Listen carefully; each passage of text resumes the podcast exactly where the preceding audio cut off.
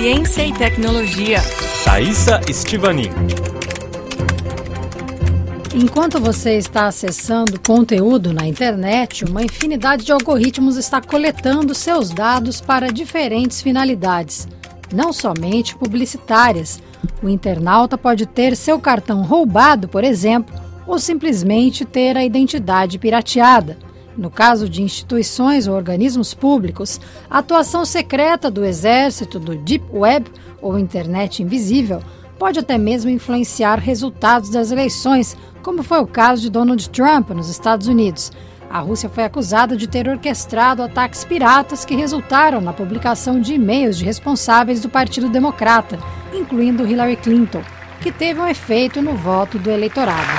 Secretary Clinton, Mr. Trump, welcome. Let's get right to it. The first topic is the Supreme Court. A verdade é que o mundo virtual encanta pela sua praticidade, mas deixa a desejar no quesito privacidade.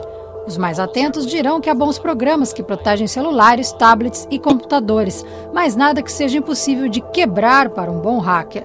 Os cientistas, entretanto, estão dando os primeiros passos no desenvolvimento de uma rede mais segura, conhecida como internet quântica. Nesse modelo, os dados seriam armazenados em partículas de luz conhecidas como fótons, em vez dos atuais feixes de luz da fibra ótica, tornando impossível qualquer invasão. O fóton é a partícula elementar mediadora da força eletromagnética, utilizada pelos ímãs, por exemplo.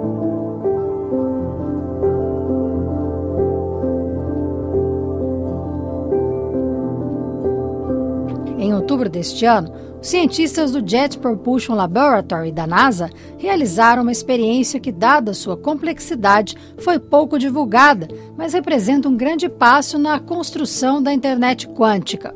Eles conseguiram realizar o teletransporte quântico de um fóton em uma distância de mais de 6 quilômetros. O experimento foi realizado em um cabo de fibra ótica inutilizado da cidade de Calgary, no Canadá, com o apoio dos pesquisadores da universidade local. Esta é a primeira vez que um fóton percorre uma distância tão longa e fora de um laboratório.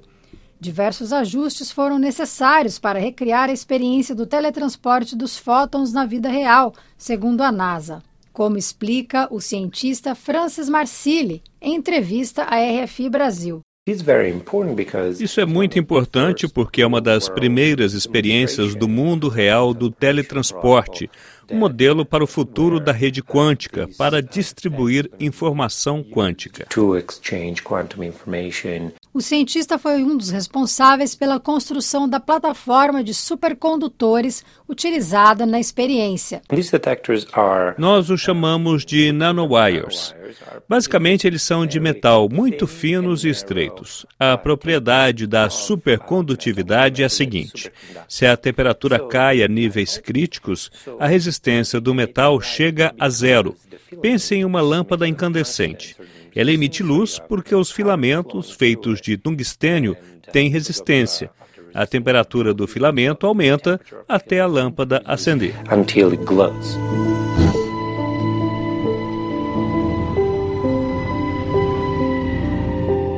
No experimento da NASA, a máquina construída utiliza esse princípio. O tungstênio se torna supercondutor a temperaturas extremas. Desta forma, o metal não terá mais resistência e os filamentos circularão livremente, atingindo os fótons que vão, digamos, ligar o sistema. A segurança da internet viria, neste caso, do fenômeno conhecido como entrelaçamento quântico. Seguindo essa teoria, os objetos são fisicamente interdependentes entre si e não podem ser separados. Dessa forma, os elementos, no caso as informações, não poderiam ser decodificadas, como acontece hoje. Por enquanto, a experiência está no início, mas para aumentar a distância da troca de informações ultra segura, a NASA também trabalha no desenvolvimento de repetidores quânticos, diz Marcilli.